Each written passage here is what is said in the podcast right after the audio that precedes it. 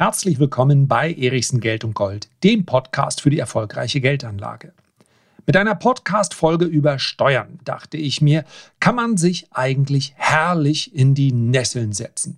Und genau das werde ich heute versuchen und darüber sprechen, warum die Reichsten auf dieser Welt keine Steuern zahlen, was ich davon halte, wie man es ändern könnte und welche Konsequenzen sich möglicherweise daraus ergäben.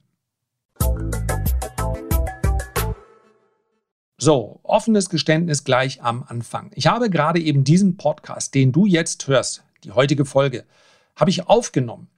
Hat mir aber nicht gefallen. Warum? Weil ich nach 38 Minuten, 38 Minuten habe ich auf die Stopptaste gedrückt und war trotzdem irgendwie unzufrieden. Woran liegt das? Weil das Thema Steuern eines ist, wo man ganz viel relativieren kann, weil es so viele Interessensgruppen gibt. Diejenigen, die ganz viele Steuern bezahlen, die sich nicht dagegen wehren können. Und ich spreche in der Regel von Arbeitnehmern, die kaum Gestaltungsmöglichkeiten haben, mal abgesehen von den paar Häkchen, die sie vielleicht in ihrem Viso-Programm machen können. Die sind zu Recht sauer, wenn sie sagen, die Reichen zahlen keine Steuern. Sie wollen sich aber auch nicht in die Ecke der Sozis drängen lassen und sagen, ja, Vermögenssteuer. Und wenn, dann eher nur leise zu Hause. Es geht doch eigentlich, und das ist der Punkt, den ich gleich mal an den Anfang stellen möchte, es geht doch eigentlich um Gerechtigkeit. Und vielleicht sollten wir uns, wenn wir über Gerechtigkeit sprechen, mal frei machen von irgendwelchen parteipolitischen Gedanken, mal frei machen davon, dass die Linken grundsätzlich, wenn wir über die Linke sprechen, dann sogar offen formuliert, sagt, wir nehmen mehr und möchten als Staat dann entscheiden, wo es hingeht bei den Grünen vielleicht in abgeschwächter Form. Und je weiter man dann nach rechts rückt, desto mehr vermeintliche Freiheit entsteht. Wenn man ganz nach rechts kommt, dann ist es schon wieder ein bisschen anders. Die wollen schon wieder deutlich mehr einwirken. Also, gerade in einem Jahr, wo wir nicht mehr weit weg sind von der Bundestagswahl, lässt man sich da allzu häufig auch gedanklich vor irgendeinem parteipolitischen Karren spannen. Und da habe ich überhaupt keine Lust zu.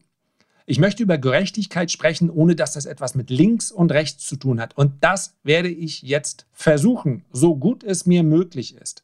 Ja, der gesunde Menschenverstand ist einer, den man sich nicht vorschnell auf die Fahnen schreiben sollte, aber ich versuche es einfach mal und möchte daher mit einem Interview beginnen. Ja, ratet einfach mal mit wer hier dieses Interview gegeben hat. Ich nehme vorweg, es ist neun Jahre alt. Ich glaube aber, die meisten von euch werden ihn kennen und er hat sich zum Thema Steuern ein paar Mal geäußert, ist aber nicht seine hauptursächliche, ja, nicht die Ursache seines Erfolgs gewesen, dass er über Steuern gesprochen hat. Also, Frage von der Welt am Sonntag. Apropos Mittelstand, sind Sie ein Kapitalist? Antwort, ja, selbstverständlich. Warum? Frage, der Kapitalismus hat Sie ja gewissermaßen reich gemacht. Haben Sie nicht eine moralische Verpflichtung, ihn jetzt auch nach links und nach rechts zu verteidigen? Antwort, das tue ich doch ständig. Der Kapitalismus ist toll.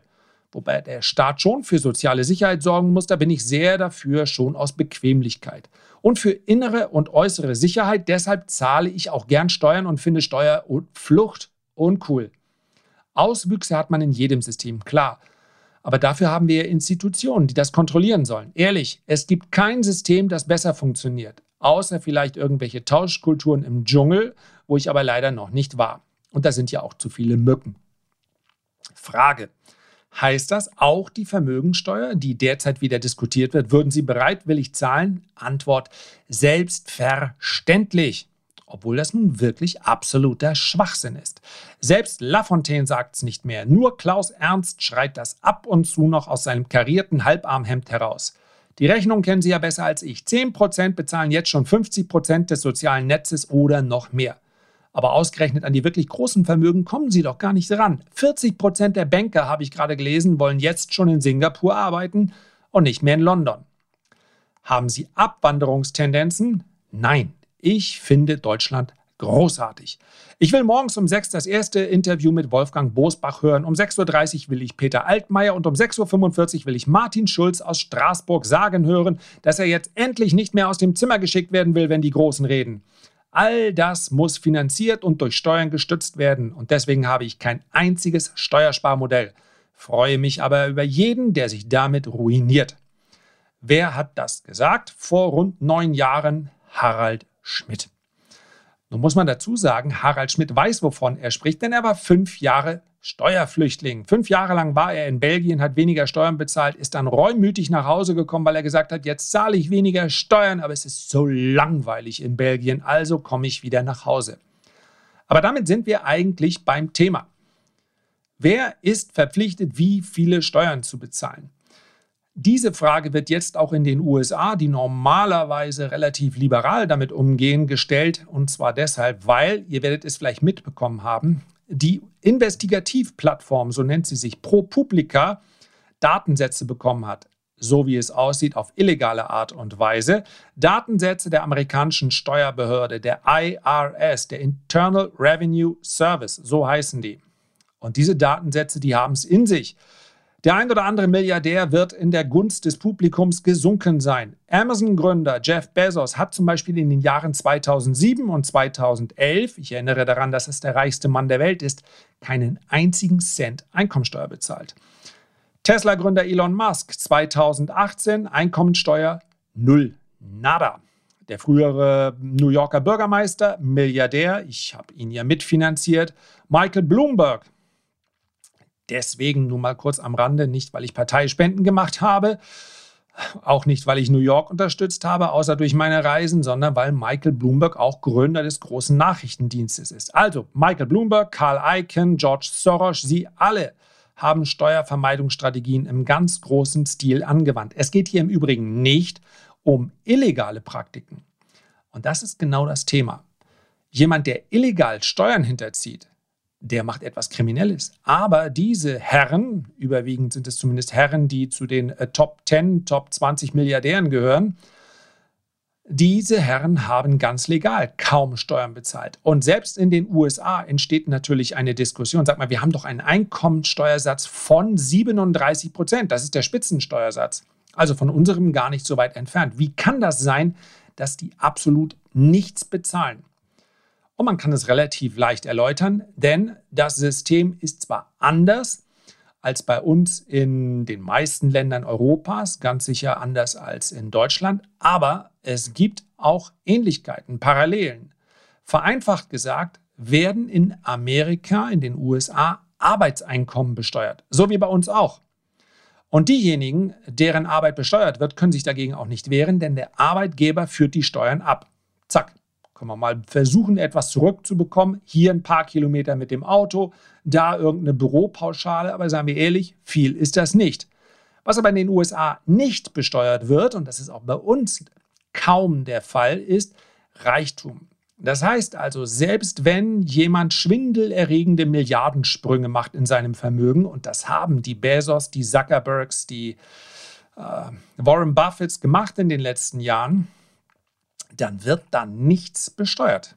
Ja? Vermögenssprünge, Vermögenszuwachs wird nicht besteuert. Und jetzt kommen wir schon an den Punkt. Das, da regt sich natürlich etwas. Ich möchte es nun mal, und es, es ist nicht die Moralkeule, denn ich gehe erstmal davon aus, dass ein jeder sich morgens im Spiegel anschauen muss und überlegen muss, wie würde ich mich denn verhalten, wenn ich andere Möglichkeiten hätte. Heißt also, wenn ich gleich eine Gegenüberstellung mache von dem, was die mit ihrem Geld anstellen könnten, dann geht es mir nicht darum, mit dem Finger auf diese Herren zu zeigen. Denn wer weiß, wenn ich jetzt Milliardär wäre oder ihr und ihr hättet die Möglichkeit, ganz legal wenig oder keine Steuern zu bezahlen, was würdet ihr dann machen?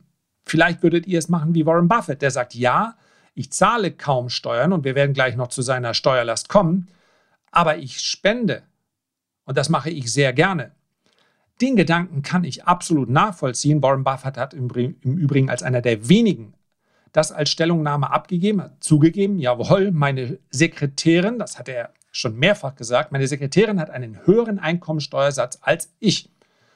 Denn natürlich, wenn du schlau bist, dann lässt du dir Aktien geben, aber nicht unbedingt ein hohes Gehalt auszahlen. Hat Warren jetzt auch nicht nötig. Seine Cola kriegt er umsonst und auch sonst passt es ja mit seinem Vermögen. Der braucht kein großes Gehalt. Und vielleicht habt ihr es schon mal gehört. Auch Jeff Bezos, Mark Zuckerberg lassen sich kein Gehalt auszahlen. Ja, es hört sich irgendwie ein bisschen edler an, als es dann tatsächlich ist, wenn man jetzt überlegt, warum das der Fall sein könnte. Aber Warren Buffett spendet in Milliardenhöhe und wird einen Großteil seines Vermögens dann auch später einer Stiftung überlassen, die ebenfalls Gutes tun möchte.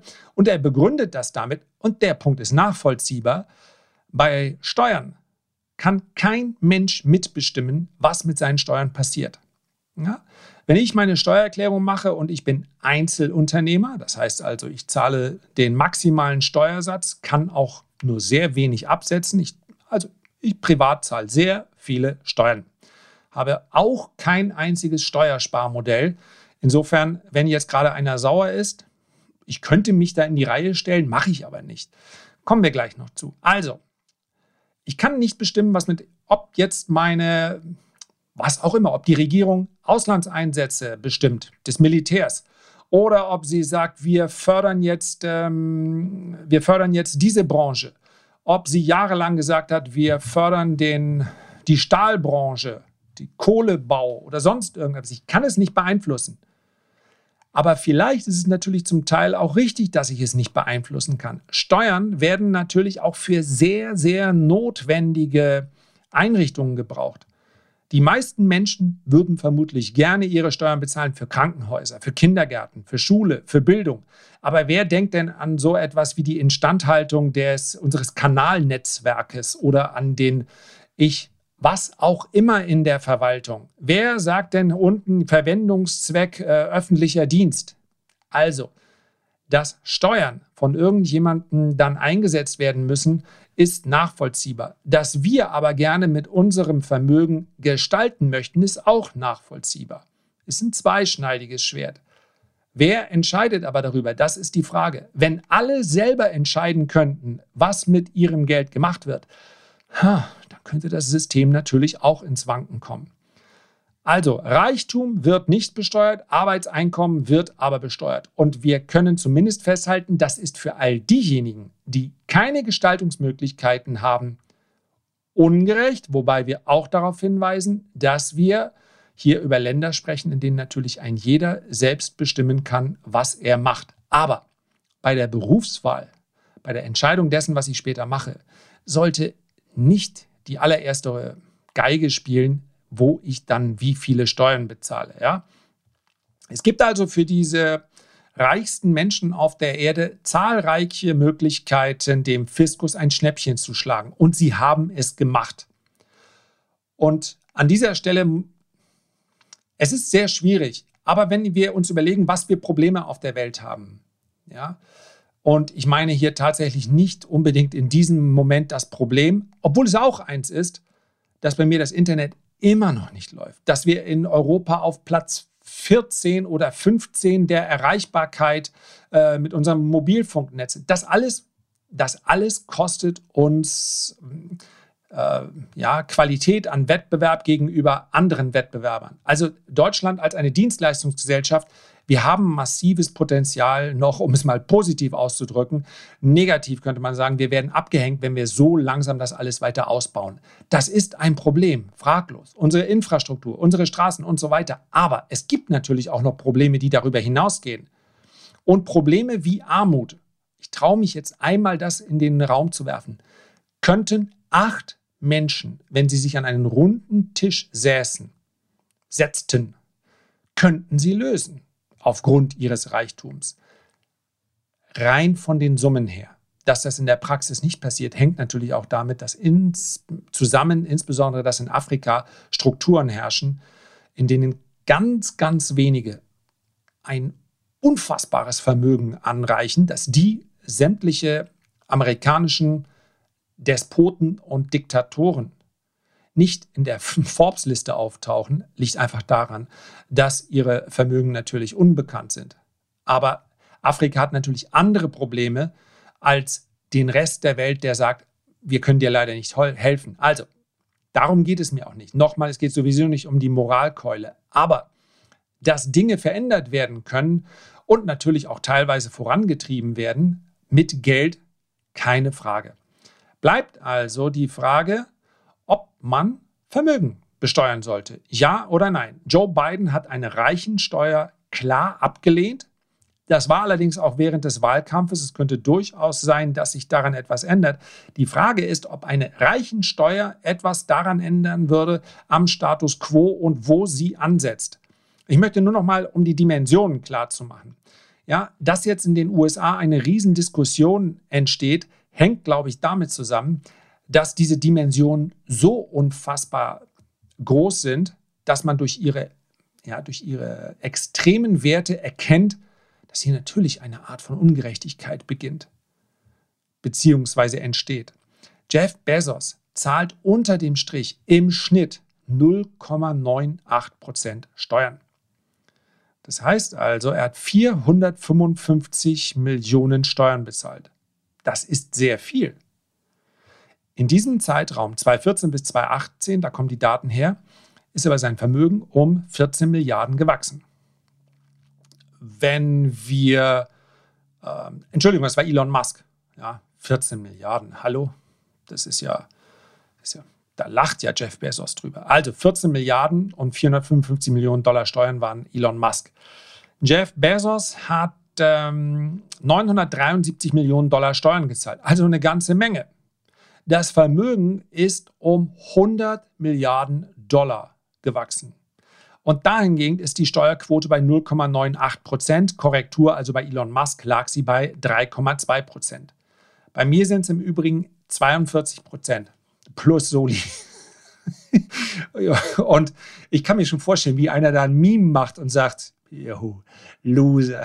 Also ähm, ja, was das Steuern sparen angeht, ganz klar. Da machen mir einige einiges vor. Worum geht es bei dieser Diskussion? Vermögensteuer und Reichensteuer, egal wie wir das nennen, ist etwas, was aus meiner Sicht aufgrund der extremen Diskrepanz zwischen denjenigen, die relativ wenig verdienen und darauf dann aber immer noch Steuern bezahlen, und denjenigen, deren Vermögenswerte in den letzten Jahren extrem gewachsen sind. Aus diesem Grund darf man dieses Thema nicht pauschal wegwerfen. Ich weiß, dass die Diskussion sehr, sehr heiß geführt wird. Das liegt auch daran, dass man natürlich überlegen muss, und das habe ich an dieser Stelle ja auch schon mal erläutert, dass die Grenzen für mich ein, ein Reicher muss sich über seine Zukunft, selbst wenn er ein luxuriöses Leben führt, keine Gedanken mehr machen. Und wenn wir über eine Vermögensteuer sprechen, dann ist das für mich kein Tabu, solange wir anerkennen, dass ein Vermögen irgendwo bei mehreren Millionen Euro beginnt. Denn wenn heute ein Selbstständiger ein Vermögen von einer Million Euro angehäuft hat, dann ist er damit noch nicht für alle Zeiten durch, sofern er dieses Vermögen nicht verzehren möchte. Man kann auch da die Diskussion führen. Aber wenn jemand auf die Idee kommt zu sagen, ab 100.000 Euro eine Reichensteuer oder Vermögensteuer, dann ist das für mich pauschal erstmal an jeder Realität vorbei. Und insbesondere müssen wir natürlich unterscheiden zwischen Betriebsvermögen und gerade der deutsche Mittelstand braucht dieses Betriebsvermögen auch. Das haben wir jetzt gerade in der letzten Krise erlebt. Und ganz ehrlich, man kann auch nicht jedes Unternehmertum dann im Keim ersticken, indem man sagt, ihr dürft keine Vermögen mehr aufbauen.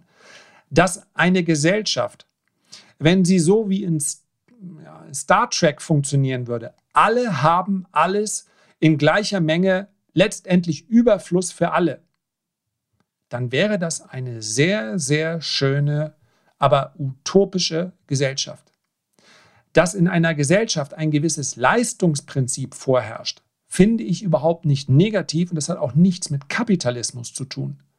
Denn Leistung beziehungsweise der Begriff Leistungsgesellschaft erkennt ja nur an, dass es einigen leichter fällt, diese Leistung zu erbringen.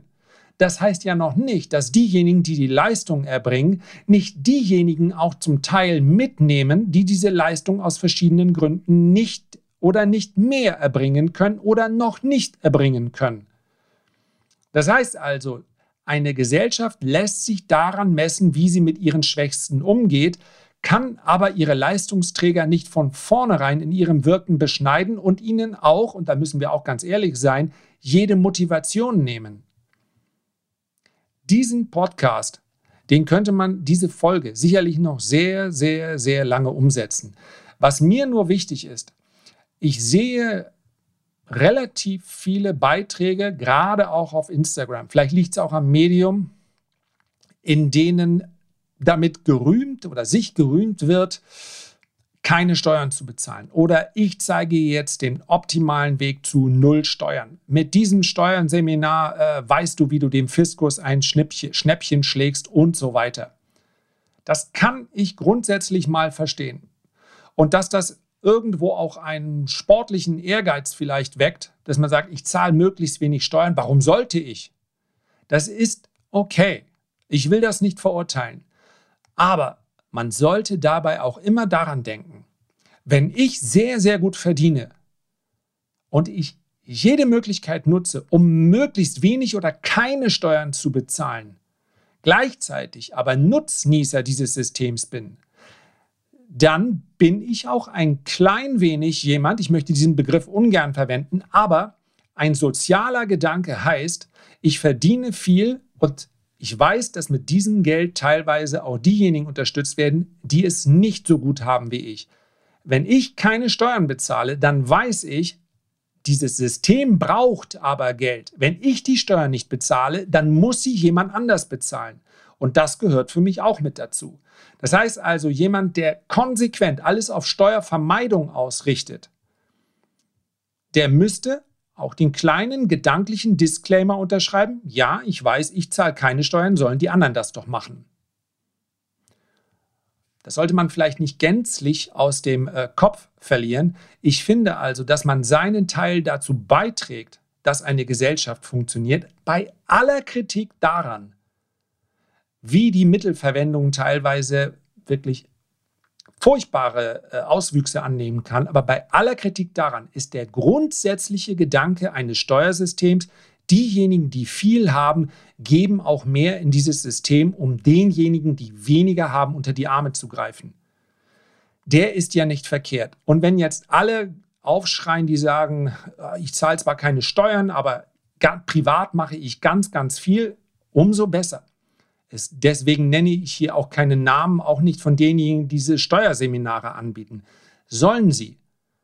Aber Steuervermeidung führt dann hoffentlich dazu, dass die ersparte Steuer auf anderen Mitteln wieder ihren Weg zurückfindet in die Gesellschaft und nicht unbedingt in die weitere Anreicherung von Vermögen, denn wir wissen, Vermögen werden derzeit nicht besteuert. Also ein ganz, ganz breites Thema mit ganz, ganz vielen Aspekten. Und ich gebe auch ganz offen zu, natürlich habe ich auch schon darüber nachgedacht, wie ich weniger Steuern bezahlen kann, weil ich mich in dem Moment, wo ich die Steuer dann bezahle, natürlich auch mal ärgere und sage, ja, das gibt's doch gar nicht. Da bezahlst du oder ja, wie lange bis zum Juni oder Juli äh, muss ich also arbeiten und ab dann für mich alleine. Bis dahin geht alles an den Staat. Natürlich ärgere ich mich auch darüber. Das wäre aber dann eher etwas, wo die Diskussion weitergeführt werden muss, wie verwendet ihr das Kapital eigentlich? Wenn das nämlich besser wäre, wenn ich mich nicht so häufig aufregen würde darüber, und jetzt vergiss mal den Berliner Flughafen, das ist natürlich etwas, was aber in seiner Größenordnung keine Rolle spielt gegenüber vielen, vielen anderen Dingen. Wenn ich also wüsste, ja, mein Kapital wird in Bildung gesteckt. Meine Steuern werden in Infrastruktur gesteckt. Meine Steuern werden in Zukunftsprojekte gesteckt. Und ganz ehrlich, es ist völlig okay, wenn irgendeiner eine Diät von 10.000 Euro bekommt als Minister. Damit habe ich gar kein Problem. Das spielt unter dem Strich keine Rolle. Auch nicht ihre Pensionsverpflichtung. Aber wenn dann natürlich Politiker nach draußen gehen und sagen, nee, also ich mache nichts mit meinem Geld, ich finde es besser auf dem Sparbuch, dann sage ich, Freunde, ein bisschen näher dran an der Realität wäre schon schön. Dann könnte man euch auch ernst nehmen und vielleicht kämen wir dann in eine Situation, wo Leute sagen würden, nee, dafür zahle ich gerne Steuern. Das ist okay, das werden die richtigen Prioritäten. Aber das ist eine politische Diskussion und das ist keine Diskussion über Steuern. Und wenn wir über Vermögenssteuer sprechen und ich würde mal antizipieren, die kommt in den nächsten Jahren, dann ab einer Größenordnung, dass wir A nicht über Betriebsvermögen sprechen, das ist ganz, ganz wichtig, und dass wir äh, B über Vermögen sprechen, die dann auch wirklich den Reichtum besteuern und nicht Menschen, die im Vermögensaufbau sind. Ganz wichtig. So, jetzt habe ich jetzt schaue ich mal kurz drauf. Ich glaube, ich bin jetzt mal 24 Minuten, immerhin 14 Minuten weniger. Ich könnte aber locker noch 14, 14 weitere Minuten machen, eigentlich sogar noch mehr. Ich mache aber an dieser Stelle mal Schluss mit dem Versprechen. Ich werde das Thema sicherlich wieder aufgreifen. Puh, das war eine Aufgabe heute. Herzlichen Dank für deine Aufmerksamkeit. Ich freue mich, wenn du dir die Zeit nehmen magst, ein Feedback oder einen Kommentar zu hinterlassen. Und am allermeisten freue ich mich, wenn wir uns beim nächsten Mal gesund und munter wiederhören. Bis dahin hab eine gute Zeit, dein Lars.